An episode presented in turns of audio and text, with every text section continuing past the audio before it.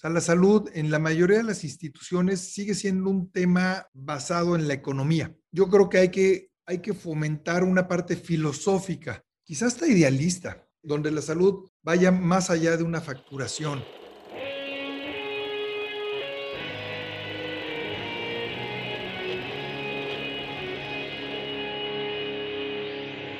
Bienvenidos a Volver al Futuro Podcast donde platicamos con las mentes que nos impulsan a crear el nuevo paradigma de salud y bienestar, conducido por Víctor Sadia. Muy buenos días, muy buenas tardes, muy buenas noches. Hoy nos acompaña Luigi Galli. Luigi Galli es licenciado en Administración de Empresas y maestro en Alta Dirección. Ha sido director en Comex, Fármacos Especializados, Burger King y Farmacias del Ahorro. Es consultor, autor y conferencista. También ha sido profesor y es miembro de varios consejos de administración. Luigi, gracias por estar aquí. Encantado, Víctor. Es un placer, ¿verdad?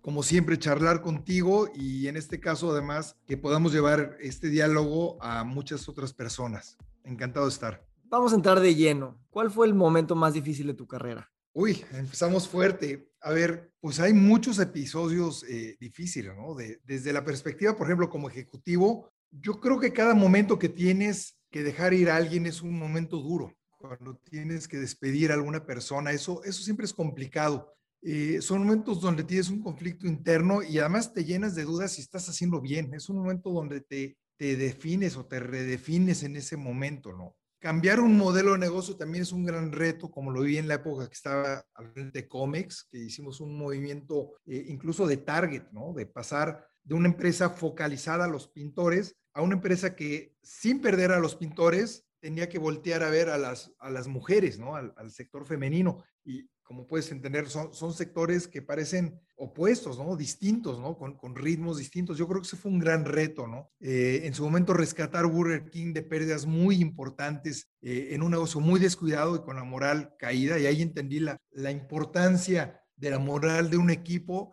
en los resultados. Y cuando el equipo, su autoconcepto como empresa es, somos una empresa perdedora, bueno, eh, darle la vuelta cuesta mucho más trabajo. Ese fue un momento también muy difícil, eh, momentos pesados, largas horas de, pensar, de trabajar, decisiones difíciles, como por ejemplo la época de conciliar intereses de dos grandes empresas muy fuertes como lo es Alsea y Burger King Internacional, ¿no? Con visiones completamente distintas. Eso creo que fue un gran reto, fue un momento muy difícil que me exigió muchísimo. Pero atrás de cada uno de los momentos difíciles siempre viene una gran recompensa, ¿no? Siempre vienen grandes satisfacciones. Esos son como temas a nivel ejecutivo. A título personal, en la parte más eh, Luigi Gali, yo creo que uno de los momentos más difíciles en mi carrera fue la decisión de dejar Comex, ¿no? Una empresa que trabajé más de 16 años por un tema de crecimiento personal, ¿no? Y ahí entiendo que hay veces que hay, hay decisiones que tomas racionalmente, esta fue una decisión racional, pero que no es fácil soltar la parte emocional, ¿no? Yo estaba, sigo de todas maneras muy conectado emocionalmente con una empresa que me vio crecer, que me dio muchísimo,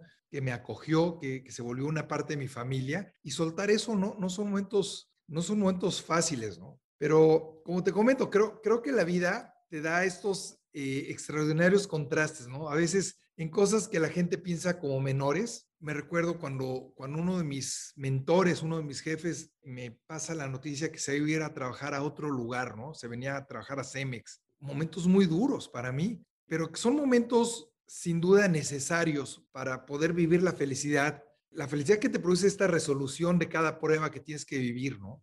Yo sí soy un, un convencido, y lo hemos platicado mucho tú y yo, que el único desarrollo real, desde mi punto de vista, se da cuando tienes un reto formidable, ¿no? De esos retos que el destino te manda, ¿no? Y que no le puedes dar la vuelta. Esos retos que son un vehículo extraordinario para crecer. Y de hecho, eh, ahorita que me preguntas el tema de momentos difíciles, yo creo que esos momentos difíciles son los únicos que justifican nuestros puestos, ¿no? Lo que, lo que define nuestros roles principales, ¿no? Nuestra característica más importante como ejecutivos es resolver problemas. Algo que además muchos de los chavos de hoy le rehuyen. Le rehuyen sin darse cuenta que es lo que los define, lo que les da, decidido, le, da sentido al puesto, al título mobiliario. El ser se expande y la conciencia crece solo en los puntos que nos retan, son los puntos de fricción. Gracias, sé, que empecé con una pregunta cargada y sabes que es muy, curioso. Muy interesante. ¿Sabes qué es muy curioso para mí? Muchas de las cualidades que tú hablas como líder dentro de las empresas y como líder de equipos, eh, desde renovarse y actualizarse todo el tiempo, de construir las circunstancias y no adaptarse a ellas, asumir responsabilidad, construir un buen herramental eh, variado, aprender a ver hacia adelante, entender la importancia de las crisis como mencionas, la capacidad de relacionarse es fundamental, en tu caso es extraordinario tu capacidad de empatía y de conexión con la gente. Todos estos grandes consejos para empresarios, para líderes, guardan muchas similitudes con, de alguna manera, nuestra misma definición de lo que es el bienestar y lo que es la salud, el hacernos cargo de nosotros mismos, el tener herramientas variadas, el tener esta inteligencia emocional y este poder de comunicarnos con nuestra comunidad. ¿Cómo ha evolucionado tu concepto de salud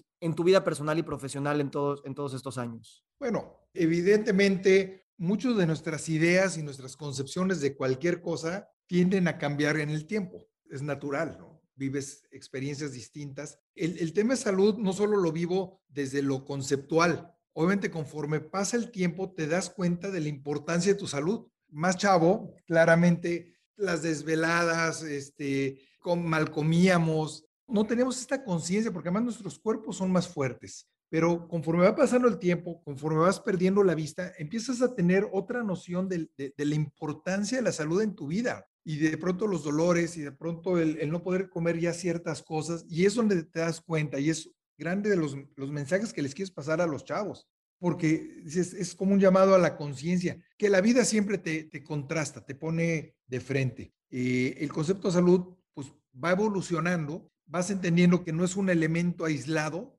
y tiene mucho que ver con, con lo que está eh, redefiniendo. No, no, son conceptos, no solo es la salud, es, es todo lo que está alrededor, es un concepto mucho más integral. Es la salud como un medio para algo más, ¿no? La salud como parte de la vida diaria, la salud como tu alimentación, la salud como la forma que te relacionas, la salud en el sueño, algo que yo particularmente no, nunca valoré, dormía lo menos posible porque quería comerme el mundo. Y hoy, hoy veo los beneficios de tener un buen sueño, de tener una buena almohada, de de pronto poner un buen clima para dormir, echarte un buen té, eh, una cena más ligera. Y, y te das cuenta que la salud, por lo menos yo siempre la había relacionado con un tema de hospital, ¿no? Con los doctores. Y te das cuenta que es lo que es, claro, tiene que ver, pero es un porcentaje muy chico. La salud es un estado de ánimo, la salud mental, ¿no? Importante, la salud espiritual como, como parte de tu salud, eh, la importancia de los amigos, de una buena charla, de, vivir ciertos placeres que te regala la vida y todo eso,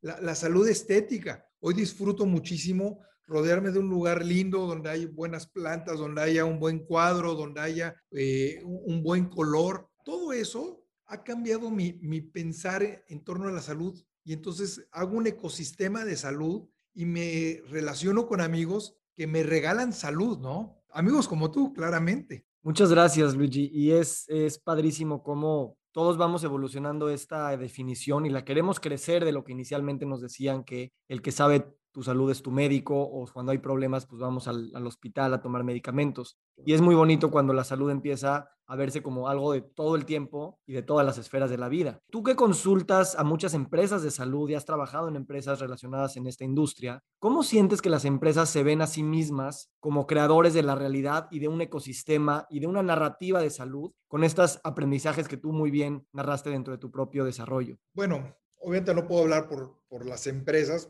más que las que algunas que conozco, y cada empresa es un mundo aparte, ¿no? Lo que yo sí creo en términos generales es que todavía sigue siendo un tema, un tema que todavía no acabamos de entender. O sea, la salud en la mayoría de las instituciones sigue siendo un tema basado en la economía. Yo creo que hay que, hay que fomentar una parte filosófica, quizás hasta idealista, donde la salud vaya más allá de una facturación, que no veamos solo los temas inmediatos del costo, porque eso sigue siendo el paradigma más importante en el que hoy encuentro la mayoría de las empresas. Cuando de pronto sugieres que las personas se hagan cargo de su salud, bueno, la mayoría de las instituciones, en vez de ver cómo nos sumamos a esta, sea, cómo le damos las herramientas, es el primer eh, opositor. Y de hecho, Hoy, hoy veo que incluso hasta se sataniza, ¿no? Algunos, algunos movimientos de, no, eso no, es, eso no es ciencia, eso no es cierto. En vez de apostar una buena comida, pues mire, inyectate esto y con eso sales avante. Creo que todavía falta mucho, esa es la realidad. Tiene que haber un nivel de conciencia superior. Sí creo que empieza a haber ciertos despertares, sí empieza a haber cierta curiosidad entre los empresarios, pero creo que estamos apenas en el inicio de un cambio de paradigma que no creo que va a venir de la industria. Como en la mayoría de los negocios y, de los sectores que yo observo, va a ser una revolución que va a venir de la gente y la exigencia te va a jalar, ¿no? Y eso ha pasado con, con, lo que hemos visto con la tecnología, ¿no? Los ya muy sonados, ya muy trillados eh, ejemplos de Airbnb, de Uber, todo eso, que viene de, no viene de las grandes empresas. O sea, la, la gran disruptiva no, no vino de Marriott, no vino de, las librerías, vino de Amazon, de gente que no estaba en la industria y que hizo una revolución y que el mercado lo siguió y todo el mundo tuvo que adecuarse si no se quedaba fuera. Yo creo que esta revolución de la salud, del bienestar, la jalará la misma sociedad. Me encanta esta posibilidad que das y al mismo tiempo las empresas también están formadas por miembros de la sociedad que también tienen esos mismos niveles de entender que pues a lo mejor algunos de los productos que vendes pues no son lo más saludable o estás vendiendo soluciones solamente para cuando hay gente enferma y no vendiendo cosas que los empoderen para que no se enfermen. También está el tema de que la empresa mm, a veces no se ve a sí misma, yo creo, como motor de bienestar de la sociedad. ¿no? Es como yo estoy aquí para hacer dinero y está esta idea de la economía de alguna, de alguna manera neoclásica que dice, pues tú generas lana, tú haces un buen modelo de negocio y el bienestar va a diseminarse en tu sociedad. Pero también nos damos cuenta que las empresas ya no se pueden nada más medir por cuánta utilidad generan, sino también cuánto beneficio pueden generar a su sociedad y comunidad, así como al medio ambiente. Y eso sí es un tema de paradigma que siempre va a estar en conflicto con el dinero o no siempre. Y esa es, esa es como la gran pregunta que nos tenemos que hacer, cómo lograr modelos que económicamente jueguen bien con las externalidades positivas y no nada más a pesar. Eso es muy importante lo que dices. Yo, yo creo que, que en el tiempo no, no siempre se hace por convicción, pero todo lo que haces te regresa, ¿no? Te pasa factura. Es lo que nos ha pasado, por ejemplo, con el medio ambiente. Hoy, hoy vemos que muchas empresas empiezan a adoptar más sensibilidad hacia el entorno pero no, no, nació de una idea romántica, nació de una necesidad. O sea, nos hemos acabado el planeta, hemos generado una serie de problemas colaterales muy importantes y entonces ya las empresas ya no les queda otra que tener que adoptar políticas sustentables, ¿no? Pero creo que tristemente no, no nace de una reflexión y de un convencimiento de que es correcto porque es correcto, sino como una necesidad porque todo lo que estamos haciendo pues nos revierte de regreso, ¿no? Ahorita está ahorita, por ejemplo, un tema que es medio polémico, lo de la, norma esta antiestrés, ¿no? Y todas estas cosas nacen y también vamos a ir a un, a un abuso de esa norma, pero ¿por qué nace? Porque también en muchas empresas nos hemos descuidado, o sea, la, la gente se ha vuelto improductiva porque generamos un estrés gigantesco. Las horas que le dedican al trabajo, el trato que de pronto en muchos casos es malísimo, pues todo eso termina en una norma porque ya no hay otra forma de regularlo, ¿no? Y esto también nos va a generar otros problemas, claramente. Pero ojalá se dé el momento y se dé esta clase empresarial que, que también hay, más que es una clase muy chica, que está buscando conciliar claramente un objetivo empresarial, monetario, pero también una convicción personal, una, una cosmovisión de la vida, del entorno, de la familia, de los colaboradores, del medio ambiente, porque es fundamental es fundamental porque es correcto y es fundamental porque no queda otra. Se, nos acaba el planeta. Ahorita lo acabamos de, de vivir. La fragilidad que tiene este planeta con un virus, uno, nos paralizó a todos, nos pudo temblar y parece que le dimos la vuelta, ¿no? Pero es una buena llamada a conciencia, es decir, fíjense que la libramos, pero hubo un momento, si te recuerdas, cuando todos estábamos encerrados, que dices, ¿qué voy a hacer? O sea, no puedo estar encerrado en mi casa, me estoy volviendo loco, pero además, ¿qué voy a hacer con mi negocio, con mi sustento? Y, sin, y si de pronto me quedo sin trabajo y todos encerrados, sin poderte mover, era como una película de ciencia ficción, ¿no? Y esta fue una probadita que nos regaló la vida para tomar un mayor, una mayor conciencia, que no solo es hacer dinero. Por supuesto, soy el primero que empuja que tienes que hacer dinero para sobrevivir, pero ya no alcanza solo el, dinero como un fin, tienes que ser el dinero como un medio. Dos comentarios. El primero, ¿Sabes que esto de la responsabilidad corporativa hacia los empleados en términos de su bienestar no solamente es alude a todo lo que acabas de decir, de que no nos queda de otra y es lo correcto éticamente, sino que también ya se está demostrando que cuidar el bienestar de los empleados también se transforma en más productividad, más creatividad, más retención de talento. O sea, ya, ya no es estrésate hasta morir y así te, voy a, te voy a exprimir tu productividad al revés. Si, mientras más balanceado y más contento y feliz estés, más productivo vas a, vas a generar. Claro, pero, pero fíjate, coincido al 100, pero la gente confundimos, cuando hablas de felicidad, pues estamos pensando que para que sea feliz, pues no puede haber un regaño, que va, a ser una fiesta todo el día, que vamos a romper la piñata, que, que estamos en el club de los optimistas. No, no. Una persona que esté feliz, que se sienta bien, que esté en paz, puede ser tremendamente productiva. Y hemos pensado que la felicidad en un entorno laboral es, es igual a, a relajo, a desorden, a mal conocido, le, le llamamos entorno Montessori cuando es un, un entorno en Montessori de una disciplina muy linda, pero con mucho respeto. Entonces, sí, yo sí creo, eh, bueno, ya no es un tema de creencia, está comprobado. La, gente que se siente bien, la gente que, bueno, en una escala de salud, una persona enferma no puede producir. En el caso, mientras más enfermo, menos puedes producir, estás cansado, te duele la cabeza. Entonces, pensemos en esa escala que mientras más enfermo estés, menos apto para hacer lo que tengas que hacer.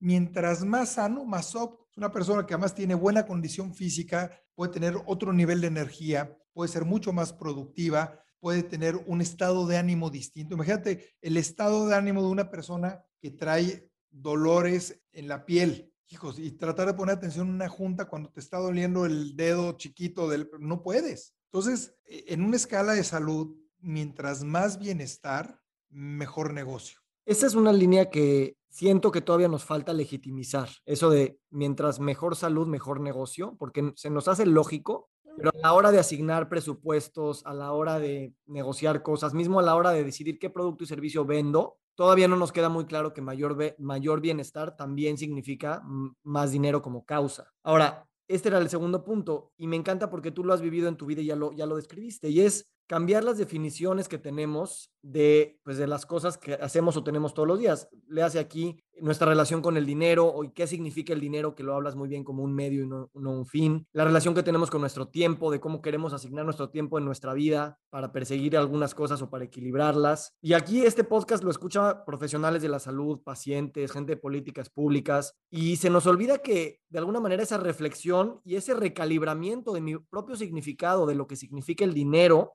y el tiempo para mí es fundamental para repensar y recalibrar qué es la salud y cuál es mi rol tanto para generármela para mí como para generarla para mi comunidad. Claro, coincido al 100. Tiene que haber un, un resignificado sobre qué pensamos de esto. Y yo creo que lo que ha faltado, y, y de hecho tengo la idea que hemos perdido conciencia, porque el ser consciente, el estar consciente, el estar presente, implica reflexión, implica mucha voluntad. Y lo que creo es que nos hemos llenado de, de un síndrome de la hiperactividad que no nos permite hacer las reflexiones que pueden cambiar un significado. Entonces, en esta hiperactividad lo que hacemos o lo que terminamos haciendo es nos montamos sobre los paradigmas, sobre los condicionamientos, conocimientos de muchos años que hemos aprendido y nos cuesta trabajo cambiarlos. Y entonces, en ese momento contrasta, ¿no? La idea del negocio como una idea que puede además convivir con el bienestar, con la salud, con el desarrollo de las personas. Entonces, cuando lo ves, o sea, la mayoría lo hablamos, pero en esta velocidad donde no pones mucha atención, donde, donde el condicionamiento se apodera de uno,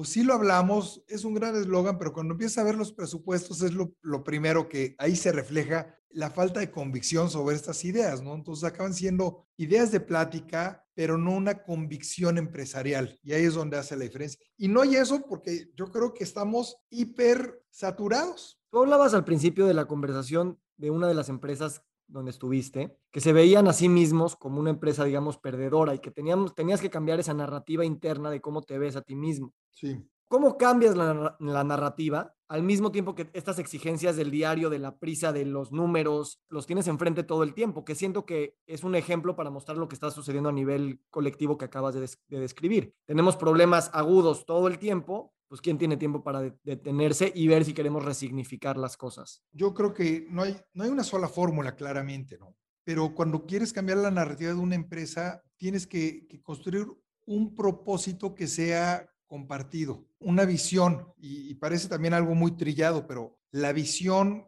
si la empiezas a construir y la gente dice, pues me gustaría estar ahí, ese, ese lugar me vendría bien, me emociona, me, me entusiasma, sí quisiera hacer esto.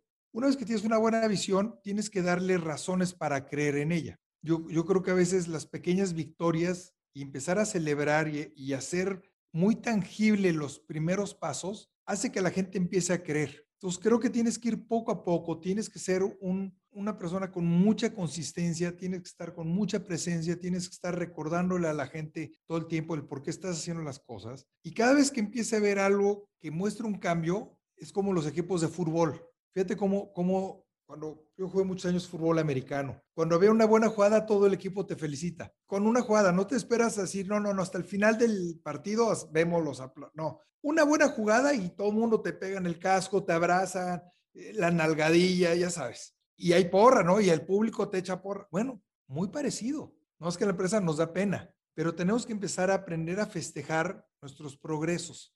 Y si además a la gente le das un plan y les das claridad, y les das cierto orden, la gente empieza a pensar que sí es posible que podamos llegar. Si te ven desordenado, ambiguo, etéreo, eh, si no creen en ti, si te ven incongruente, pues la gente dice, pues es un discurso nada más. Pero si que estás apasionado con el lugar a donde tú estás prometiendo llegar, te ven con esta convicción, con, con esta energía férrea que dicen, no, pues sí ha de ser, o sea, entonces los cambios empiezan a dar. Y entonces la narrativa eh, se cambia, ¿no? Todo eso tiene que ver también con muchos rituales. Se estaba comentando el fútbol americano, pero cada vez que anota alguien hay un ritual. Cada que hay una buena jugada hay una porra.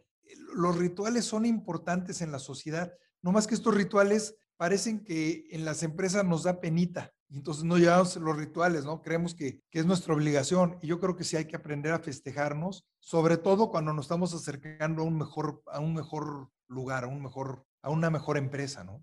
¿Sabes qué admiro yo de ti y no lo termino de, entender? Es que tienes esta visión muy general, muy estratégica y al mismo tiempo tienes una habilidad para entender lo técnico, el detalle, lo específico y trabajar en ambas al mismo tiempo. De hecho, por ahí ganaste un premio nacional de logística y escribes manuales detallados de 500 páginas al mismo tiempo que entiendes estas cosas estratégicas. Yo, yo de alguna manera quiero aprender estas habilidades porque con esta misión de evolucionar los paradigmas de salud y bienestar y trabajar a niveles eh, variados y multidimensionales, se requieren las dos. Se requiere la visión de la narrativa y de largo plazo y de construir cosas grandotas estratégicas, pero el diario a nivel individual, profesional de la salud, eh, la parte educativa, las mismas empresas, que son los motores también, pues hay que trabajar las partes técnicas. ¿Qué nos puedes opinar de eso?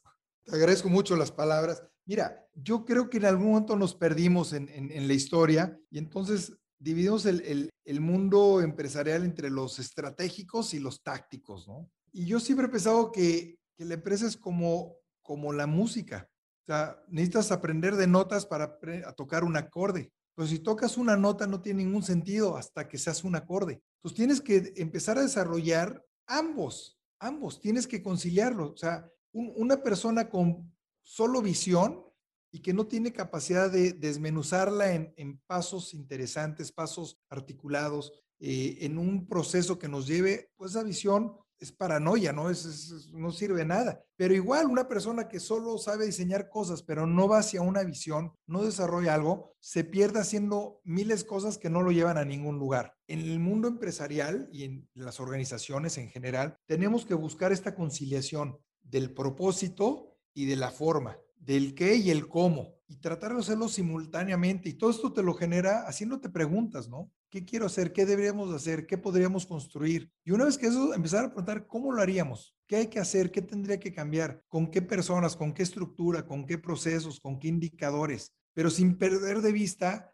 lo que estás tratando de construir. Y así se hace. O sea, es, una, es una mezcla de los dos mundos y lo que hace es que tendemos a irnos a un lado o al otro. Y por eso no avanzamos, por eso de pronto hay estos sentimientos de frustración. El cuate que de pronto es muy etéreo, y que de pronto dice, pues no hice nada. Y el cuatro que es hiperactivo, pero dice, hago mil cosas, pero no avanzo. Pues porque no tienes un, un camino, una meta, un objetivo, un propósito, algo hacia dónde encaminar toda esta energía. Y tenemos que empezar a lograr ambas. Claramente hay personas que en sus características tienden a ser mejores para el tema de planeación y hay los doers, ¿no? Que son mejores, pero tenemos que empezar a buscar un mix, una mezcla entre los dos, ¿no? Y, eso te da un balance también como persona. Si tú eres un doer o una persona táctica por excelencia, trata de hacer ejercicios estratégicos. Para si eres un gran estratega, pues trata de, de, bajarlo, trata de hacer ejercicios y eso te balancea, ¿no? Tú me has escuchado esta, esta teoría que aprendí con uno de mis maestros, con Alfonso, de, que las personas tenemos una parte racional, una parte emocional y una parte motriz. Y generalmente una de estas tres te domina.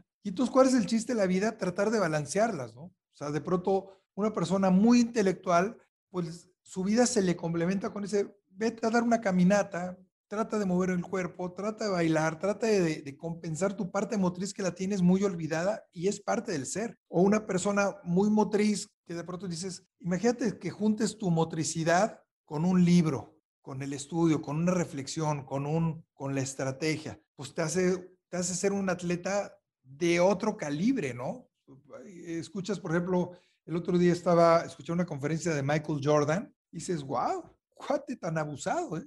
Estructurado, inteligente, buen empresario, dices, no, bueno, por eso es el, uno de los más grandes de todos los tiempos, un cuate muy balanceado. Entonces sí creo que ese balance hay que buscarlo y en el tema empresarial, lo táctico con lo estratégico, tienes que buscar un puente que los acerque. Yo algo que he aprendido mucho estos últimos años, que afortunadamente he estado cada vez con gente de muy alto nivel en las empresas, tú siendo el caso uno importantísimo, es precisamente esta idea de de que son gente muy integral, que realmente cuidan todas las esferas, eh, se preocupan por aprender, se preocupan por conocerse desde varias perspectivas. Eh, yo no me sorprendí cuando entramos a, temas tú y yo y, me hablas de semiología y me hablas de coaching ontológico y me hablas de cocinar pastas italianas y me hablas, eres, eres músico y, y hemos hablado también de espiritualidad, este, sufista, en fin, una serie de cosas que tradicionalmente pues no, no recibes en la primera fotografía de la persona, pero detrás de esos liderazgos, y, me atrevo a decir, detrás de esa gente que es sana, precisamente por tener esta integralidad, es muy notorio. ¿Cómo tú ves esto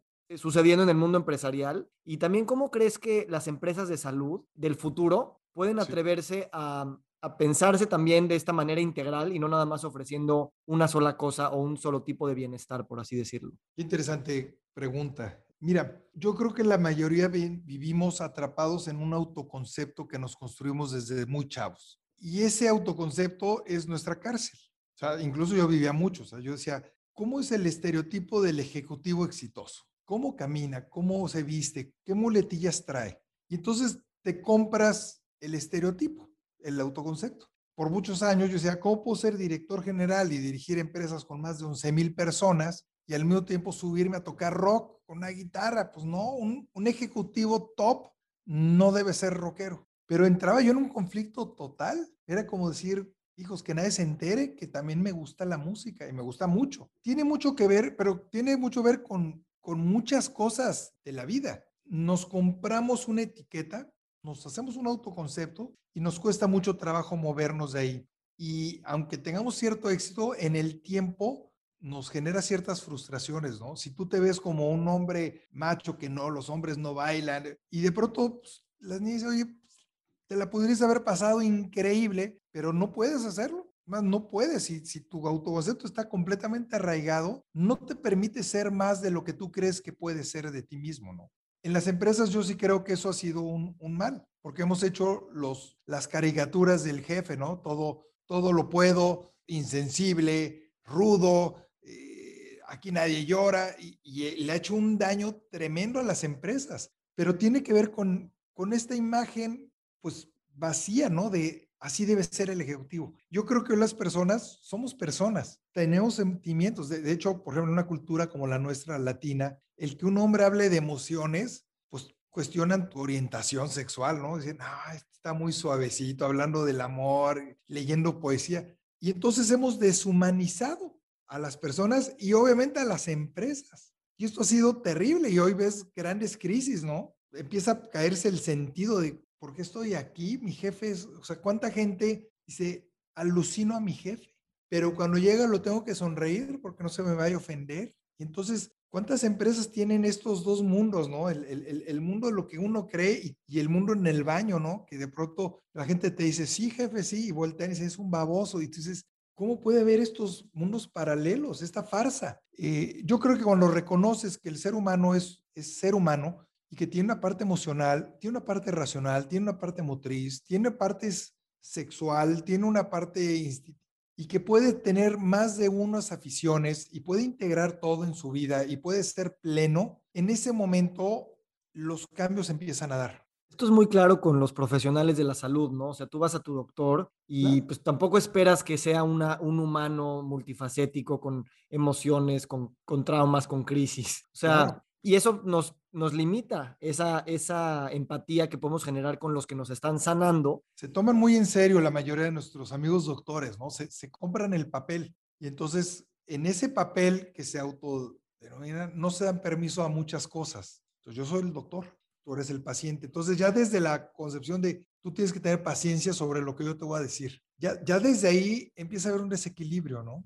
Y hoy pues estamos viendo cómo incluso hay unas tendencias importantísimas a regresar al doctor de nuestros papás y nuestros abuelos, ¿no? El que era el, el doctor de la comunidad, que además se sentaba a ver fútbol contigo y te había comer, decía, no, lo que estás comiendo le va a generar pesadillas en la noche y te acompañaba en la vida y se volvió un amigo y era cercano y tenía otro tipo de diálogo y se involucraba con las personas de forma integral. Me así preocupaba como... quién eras, cómo vistes, con quién te relacionas, lo que estás comiendo, cómo te sientas. Y tú estás el doctor, pero era parte de la familia. Era amigo de la familia. Hoy, hoy los doctores ya no son amigos de la familia. Hoy el doctor cumple una función, trae esta bata, trae esta barrera, trae esta separación y eso creo que no le suma a la salud paradójicamente. Obviamente los que, los que dan la vuelta a esto, y también hay varios que están ahí, bueno, se vuelven rockstars de la salud, ¿no? Los adoran y tienen fans y tienen gente que está tratando de verlos y los siguen. Yo, yo, por ejemplo, tengo un muy, muy buen amigo aquí en Monterrey que tiene su red social. Es un doctor de verdad fuera de serie, inteligente como pocos, muy preparado, y lo oyes en las redes sociales tan humano de pronto está bailando con sus, con sus enfermeras, de pronto avienta chistes, de pronto avienta malas palabras, güey, más humano no puede ser. Y por eso lo respeto un montón. Digo, wow. Pero además lo ves la forma que trabaja, la forma como atiende a los pacientes y lo adora la gente. O sea, se vuelve, se vuelve un cuate muy potente, ¿no? Se me hace muy bonita esta reflexión y cómo el proceso de volvernos y mostrarnos como seres integrales eh, nos ayuda a generar esta empatía y también mejores posibilidades de sanación en médico-paciente. Perdón, que te interrumpa y, es que no, no deja de pensar incluso en los temas educativos con los hijos. Ahorita que estaba escuchándote y escuchándome, también qué barrera hemos puesto históricamente con nuestros hijos porque nos creemos que el papel del padre es yo estoy acá, tú estás allá. No me puedo acercar porque no voy a rebajar. Y entonces no puedo reconocer que yo me equivoco porque si yo me equivoco y te estoy enseñando, entonces ¿cómo te enseño? Pero cuando reconoces que tu hijo puede tener la razón, cuando reconoces que no está nada mal y no pasa nada, que tú le pidas una disculpa a tus hijos cuando te equivocas, que dices, oye,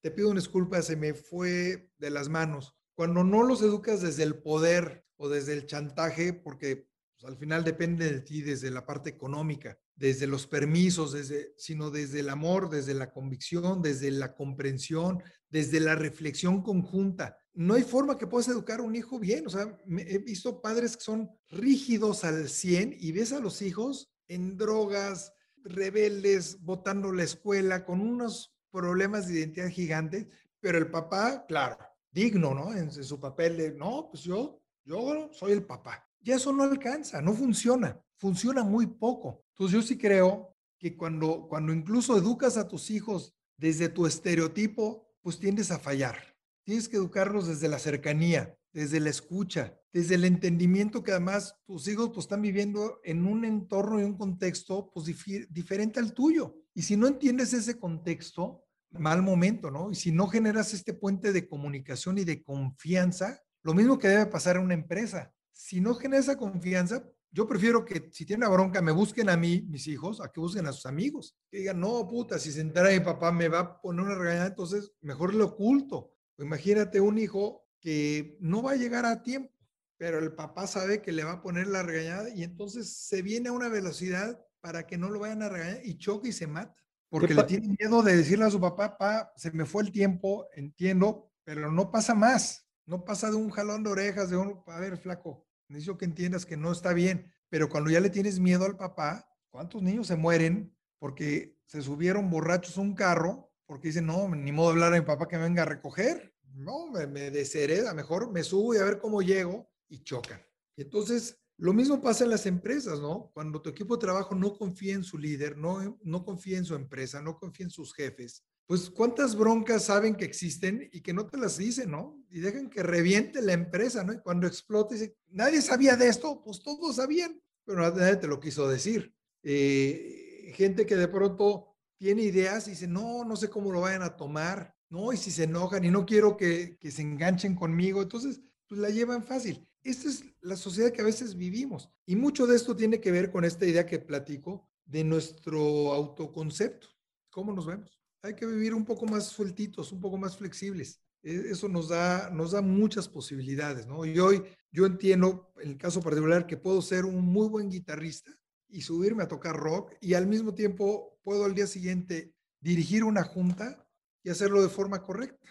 Qué padre analogía hicimos aquí entre, entre liderazgo o esta manera de ver, vernos como padres, mismo los médicos, como empresarios, todos compartimos estas mismas cualidades de integralidad. Ojalá también nuestros gobernantes se empiecen a pensar así y, y, pensando en, tú eres buen líder también porque eres buen guitarrista, ¿no? Y no es un, no es un extra, sino que es, es también causa de tu formación y de tu precisamente tu buen liderazgo. Claro, y también soy maestro y, cuando lo pienso, decir que eres maestro de una escuela, dice, ah, es un loser, no la hizo en el mundo real, entonces viene a dar clases. Dices, madre de Dios, qué idea. Entonces, ¿cuánta gente que podría ir a compartir conocimiento, experiencias, no lo hace por la pura imagen de decir, no, pues no me quiero que me cataloguen como maestro, cuando debe ser un gran honor, ¿no? Qué bonita reflexión, eh, Luigi. Muchísimas gracias. Cuéntanos, ¿qué sigue para ti para los siguientes 5 o 10 años? Pues estoy, estoy reflexionando. Pues yo creo que, que seguiré creciendo en todo sentido. Estoy tratando de vivir mi día a día con mucho más intensidad. Yo creo que es, eso es fundamental. Hacia adelante, lo que quiero es seguir siendo un buen padre, un buen amigo, un buen empresario, eh, un buen hijo, que hoy tengo todavía la fortuna de tener a mis padres vivos, un buen hermano, estar ahí presente, eh, seguir desarrollando ideas, porque eso me, estimula mucho, seguir eh, haciendo música, seguir escribiendo, seguir leyendo, que también es algo que, disfruto.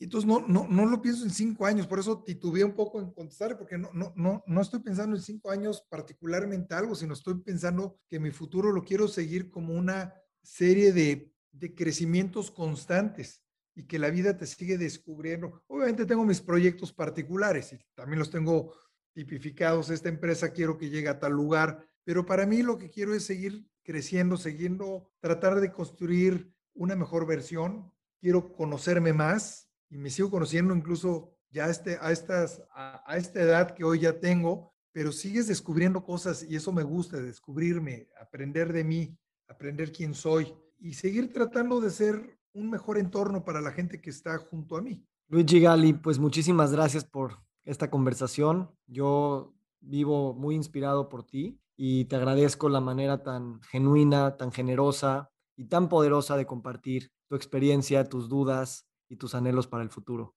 Quiero, acabar que, que además ahorita, por mi edad, digo no es que sea un ruco, pero por mi edad también estoy viendo una parte bien interesante que es el pase de estafetas, ¿no? Ese es un momento muy divertido y muy padre, porque hoy nos toca pasar e, esta feta a los que nos van a sustituir, a los que van a dirigir las empresas en corto. Hace poco empezaba a tocar, siempre me ha gustado los requintos, ¿no? Y soy, soy muy protagónico en términos musicales. Y ahora que mi hijo está tocando y toca bastante bien, hoy estoy disfrutando tocar acordes. para que él requinte y pasarle y dar el protagonismo a él. Y hoy también siento una paz de disfrutar ahora escuchándolo a él. Y eso también nos pasa en las empresas. Hoy, hoy tenemos que empezar a dar espacio para que las generaciones que les toca hoy dirigir empiecen a dirigir, que los acompañemos un rato, que les demos algún tip que le pueda ser útil. Pero creo que también estamos viviendo este momento de transición donde hoy nos toca a nosotros dar espacio para los demás, ¿no? Luigi, muchísimas gracias. Y es un placer, como siempre, platicar contigo. Te mando un muy fuerte abrazo. Gracias por esta oportunidad y por este espacio que me, que me brindas. Igualmente, te deseo todo lo mejor. Gracias. Nos encantaría recibir tu retroalimentación de estos podcasts para continuar generando contenidos que te sean útiles e interesantes. Si puedes, déjanos un comentario en la página web victorsaadia.com.